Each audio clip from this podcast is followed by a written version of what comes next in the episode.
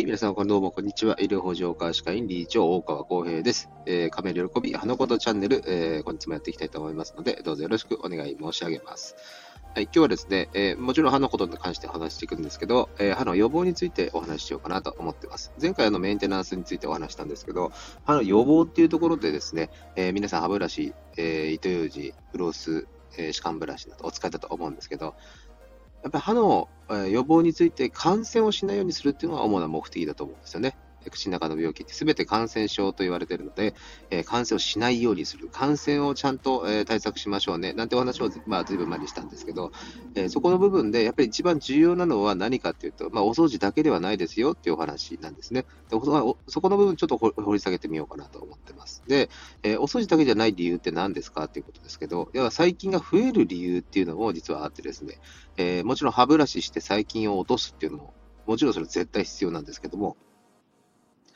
細菌が結局は増えてるんで感染するんですね。増えてしまう原因って何ですかって。何らかの形で細菌に対してこう栄養を与えてるからですね。え細菌も細胞なんです。細胞でできてます。えその細胞が生きてます。我々人間の細胞と同じですね。え細菌も細胞があります。で、その細胞のエネルギーがあります。そのエネルギーっていうのを供給しているので、細胞は分裂して細菌は増えていくんですね。で、このエネルギーっていうものを供給し続けている以上、やっぱり細菌っていうのは増えていきます。まあ、増えている細菌の種類が、え害のある菌か、もしくはそうじゃないか、そこが結構大きなポイントなんですね。害のない菌は別にいくら増えようがですね、口の中の感染症にはならないので、えー、全然問題ないんですね。ただ、害のある菌が多いとですね、やはりこう、感染するリスクが大幅に上がっていきます。何をしても感染する。えー、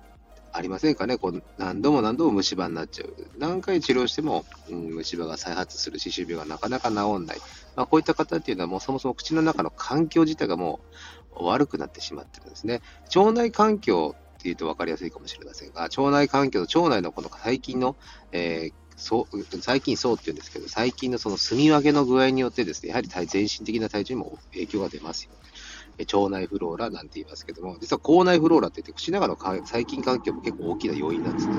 この、えー、細菌の環境がやっぱりいいか悪いかによって、えー虫歯、歯周病、まあ、その他感染するリスクっていうのが大いに変わってきます。じゃあ、この栄養源っていうのは何なのかって、細菌が増える原因は何なのかっていうので、まあ、一つあるのはですね、いや、糖質なんですよね。糖質っていうのは、あの、まあ、いわゆる、こう、炭水化物みたいなイメージ、皆さんお持ちかもしれませんが、ね、糖質制限ダイエットとかありますけど、やはりその糖質の中に入が分解されてできるそのグルコースっていうものなんですね。これはですね、どちらかというと虫歯の菌なんです、虫歯の菌。えー、グルコースが含まれ、口の中にあの豊富にあるとですね、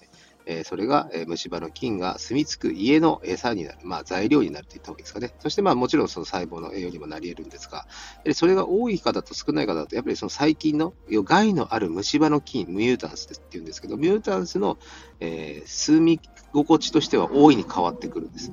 でこの住み心地がいい場所というのは、つまり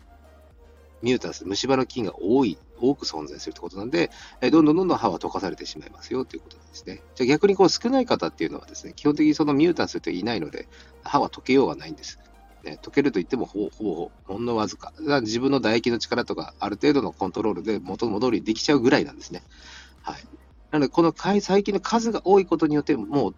直すことができ自分で修復できるできないんで、結果穴が開く。で結果、歯医者さんが治療する。ということになってしまいます。ですから、歯を磨く云も大事なんですけども、やはりその何を口の中に入れているのか。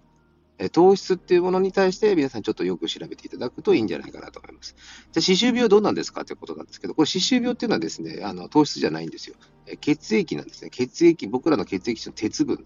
これが栄養源になっていると言われています。なので、血が出てるっていうのは歯周病になったんじゃなくて、歯周病に餌をあげてる状態なんですね。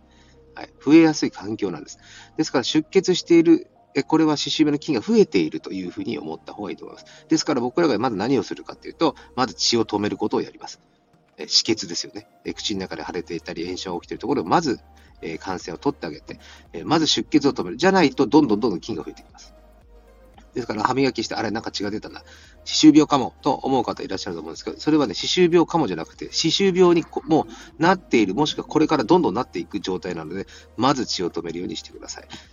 もしそういう方がいたらですね、血を止めるどうしたらいいんだろうと、まあ、そういうふうになるんですけども、あ、基本的にはちょっとそこはしっかり歯ブラシをしていただいたりとか、早めに歯医者さんに行ってですね、調整をしたりとか、クリニックしたりとか、まあ、こういったことが大事になっていきます。はい。まあ、ちょっと今日は長くなってしまいましたけども、あの、歯磨きだけとか、歯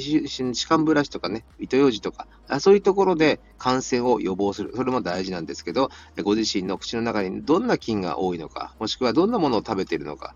そしてどんな風な、え状況なのかっていうのをぜひですね、もう一度確認していただいて、ご自分の歯を守っていただけたらなと思いますので、ぜひ皆さん、お近くの歯医者さんにメンテナンス、もしくはチェックでもいいので、えー、そういった症状ある方ですね、ぜひ一度足を運んでいただけるといいのかなというふうに思います。はい。えまあ、今日もですね、歯のお話しさせていただきましたけれども、えー、何か良くなったな、いいなと参考になればですね、えー、フォローをお願い申し上げます。それでは失礼いたします。